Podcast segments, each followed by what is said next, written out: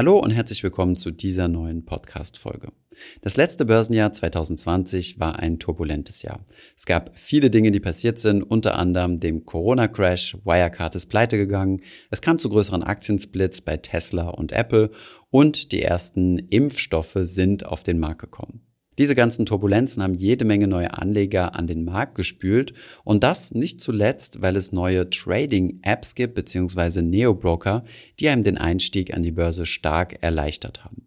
Aber sind diese Neo-Broker gefährlich? Verleiten sie vielleicht zum Zocken? Damit beschäftigen wir uns in dieser Podcast-Folge. Viel Spaß dabei!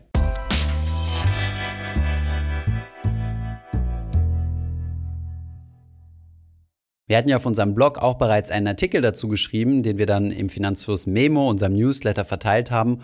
Und es gab auch schon einen Podcast zu diesem Thema, ob denn die neuen Neo-Broker nicht dazu verführen, tendenziell mehr zu zocken, statt langfristig zu investieren. Auch in den Medien gibt es mehr und mehr Journalisten, die sich damit auseinandersetzen, unter anderem zum Beispiel die Wirtschaftswoche, wo auch wir zu diesem Thema befragt wurden.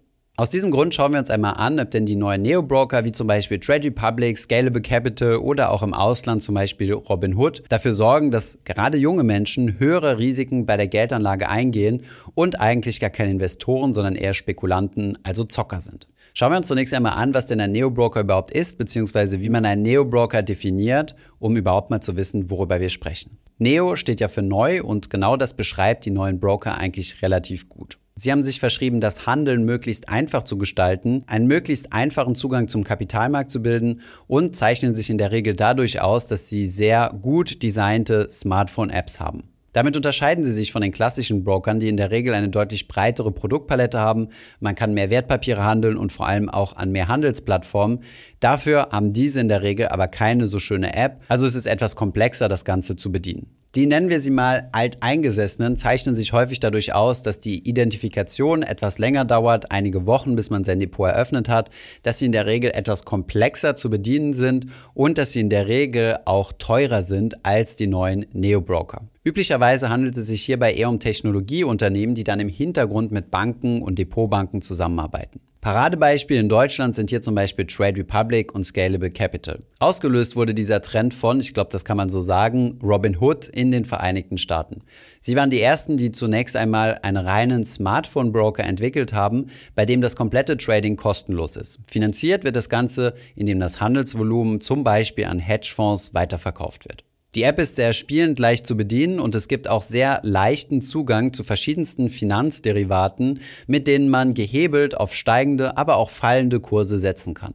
Schauen wir uns zunächst einmal die Vorteile dieser neuen Neo-Broker an. Diese liegen, glaube ich, auf der Hand. Zunächst einmal haben sie deutlich geringere Kosten und die hohe Nutzerfreundlichkeit sorgt dafür, dass mehr Menschen einen Zugang zum Kapitalmarkt finden, was ja gerade bei uns in einem Land, wo die Aktionärsquote sehr niedrig ist, zu begrüßen ist. Und tatsächlich, wenn man sich die Zahlen vom DAI, Deutschen Aktieninstitut, anschaut, befinden wir uns mittlerweile wirklich in einer Höchstphase innerhalb der letzten zehn Jahre. Und deutlich aktiver als die Gesamtbevölkerung an der Börse sind tatsächlich auch noch die jungen Menschen. Heute kann jeder Azubi oder Student einfach eine Smartphone-App downloaden, sich direkt über die App identifizieren und den sogenannten Know Your Customer-Prozess durchmachen und hat dann einen vollwertigen Zugang zu einem Broker, bei dem er dann entweder Aktien oder ETFs kaufen kann oder kostenlose Aktien oder ETF-Sparpläne abschließen kann.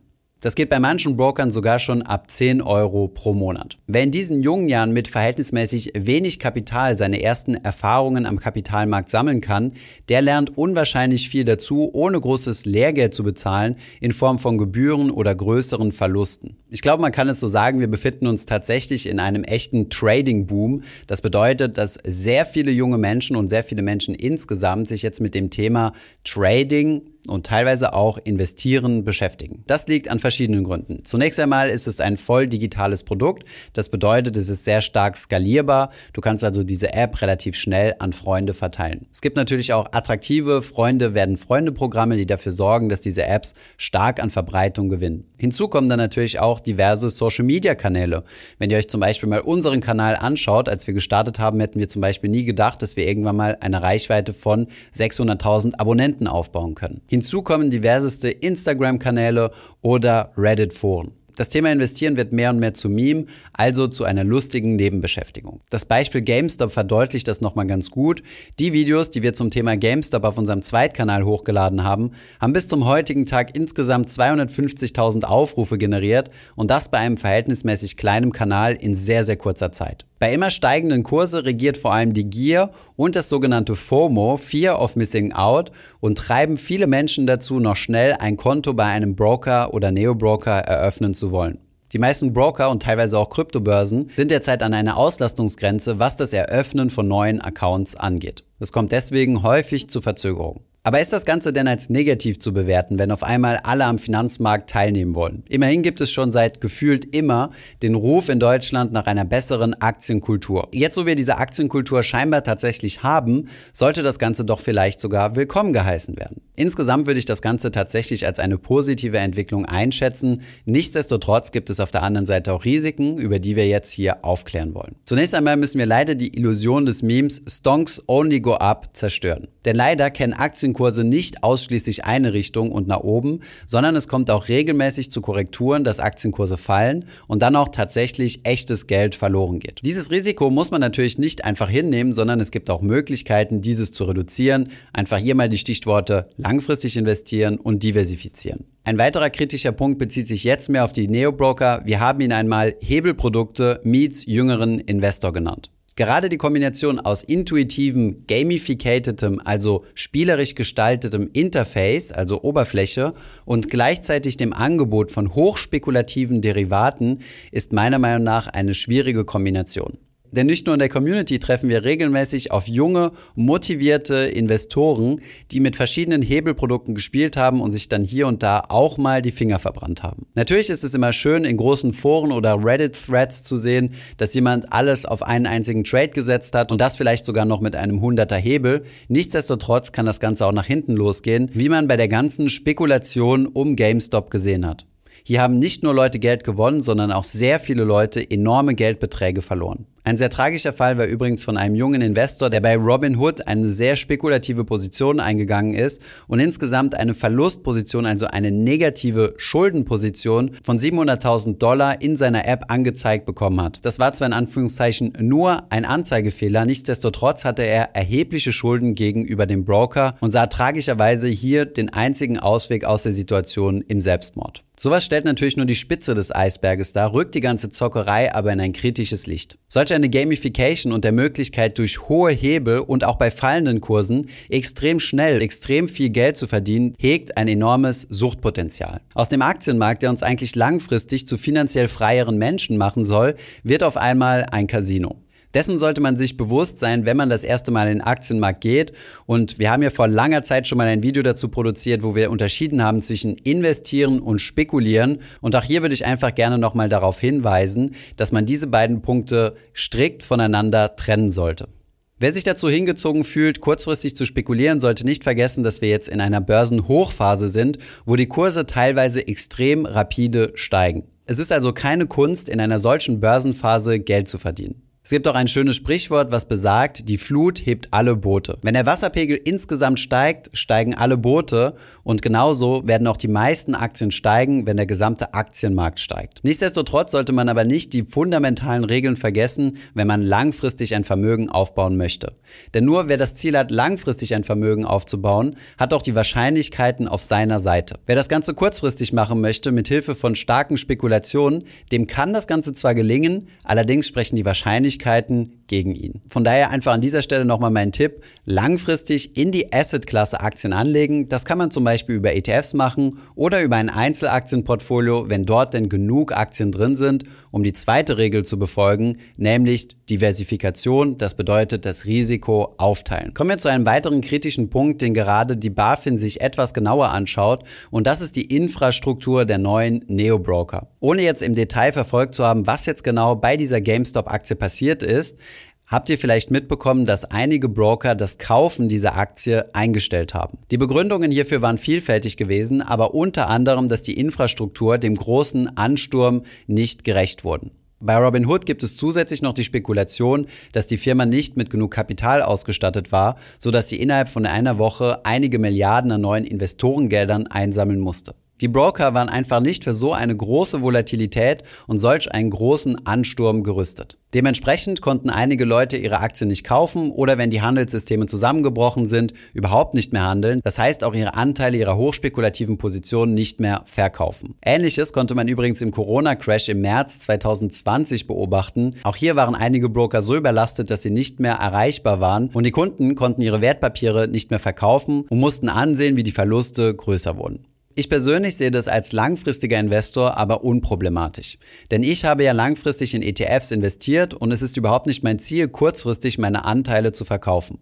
Und auch das wäre ein Tipp an diejenigen, die sagen, dass ihr Broker sie im wichtigsten Moment im Stich gelassen hat. Einfach die eigene Investitionsstrategie überdenken und mal überlegen, ob es nicht sinnvoll ist, eher langfristig anzulegen. Und zwar so langfristig, dass einzelne Marktschwankungen meinetwegen auch gerne über Monate hinweg einem nichts mehr anhaben können. Vielleicht ein letzter Punkt, den man an Neobrokern kritisch beurteilen kann, ist, dass es sich meistens hier um Startups handelt, die starke Wachstumsambitionen haben. Das bedeutet, dass zunächst einmal sogenannte MVPs, also Minimum Viable Products gebaut werden, die dann erstmal am Markt getestet werden. Damit muss man sich einlassen, wenn man sich nicht für einen Full-Service-Broker entscheidet, also einen Broker, den es schon seit Jahren oder Jahrzehnten gibt, der wirklich alle Serviceleistungen im Angebot hat und ein gigantisches Wertpapier- und Handelsplatzportfolio anbieten kann. Was ist also mein mein Fazit zum Thema Neo-Broker und dem, was wir in den letzten Monaten an der Börse alles so erlebt haben. Zunächst einmal finde ich es mega spannend und auch faszinierend, dass so viele, in Klammern junge Leute, den Zugang zum Kapitalmarkt gefunden haben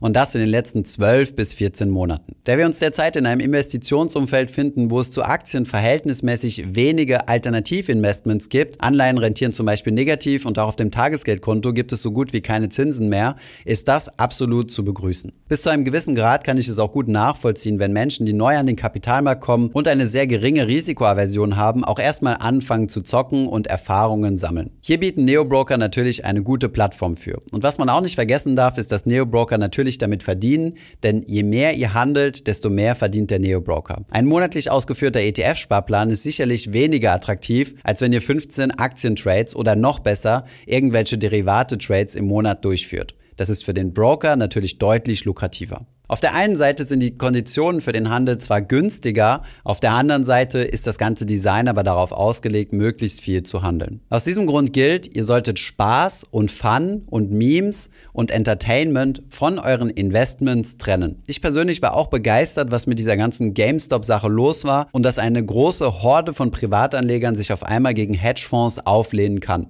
Ich finde das super spannend als Bewegung, empfinde aber überhaupt nicht das Bedürfnis, da mitzuzocken, da mir mein Geld viel zu schade ist, es auf diese Art und Weise zu riskieren. Lasst euch auch nicht zu Impulskäufen verleiten, auch wenn es jetzt so einfach ist wie noch nie zuvor, einfach auf der App, während ihr auf den Bus oder den Zug wartet. Wer unbedingt zocken möchte, dem würde ich empfehlen, sein langfristiges Investment von den kurzfristigen Spekulationen zu trennen, auch auf zwei Depots aufzuteilen, denn so habt ihr einen besseren Überblick, ob ihr mit eurem Zocken denn tatsächlich Geld verdient und wie sich das Ganze mit eurer langfristigen Investition vergleichen lässt. Außerdem versucht ihr dann nicht euch selbst zu belügen und Verluste auf der einen Seite eventuell mit dem Kapital von dem anderen auszugleichen. Auch wenn ich, wie ihr es ja wisst, kein großer Fan des Zockens bin, bin ich trotzdem der Meinung, dass ein Broker seine Kunden nicht bevormunden sollte. Und hier bin ich einer Meinung mit den Reddit-Communities, dass ein Broker nicht erzieherisch da sein sollte und seine Kunden davon abhalten sollte, in ein gewisses Wertpapier zu investieren, was ja tatsächlich bei der GameStop-Aktie passiert war, dass hier der Handel eingestellt wurde seitens der Broker, teilweise mit der Begründung, dass es ja zu riskant sei. Das ist meiner Meinung nach ein bisschen zynisch für eine Bank oder einen Neo-Broker, der die Möglichkeit eröffnet, mehrfach gehebelte Derivate zu kaufen. Deine Investitionsstrategie solltest du selbst festlegen, ein Broker sollte hier nicht mitsprechen. Meiner Meinung nach war somit der Shitstorm der Reddit-Community gegen gewisse Neo-Broker nachvollziehbar. Also mein Fazit ist jetzt schon ein bisschen lang geworden. Was kann man zusammenfassend sagen? Ja, tatsächlich birken Neo-Broker gewisse Gefahren und verleiten dazu zu zocken. Auf der anderen Seite kreieren sie aber auch tatsächlich eine neue Aktionärskultur, die hoffentlich irgendwann irgendwann von der Zockermentalität mehr Richtung eine Investitionsmentalität shiften wird. Einige Neo-Broker, wie zum Beispiel Scalable Capital, gehen ja mit gutem Beispiel voran und stellen vor allem ETFs, also breit diversifizierte Anlagemöglichkeiten, in den Vordergrund ihrer Produktpalette. Hinzu kommt auch, dass das Angebot von kostenlos besparbaren ETFs noch nie so hoch war und das gilt fast für alle Broker. Man kann also sagen, wir leben in einer extrem spannenden Zeit. Lasst euch nicht von der Gier packen und versucht nicht übermäßig mehr Rendite zu machen als alle anderen.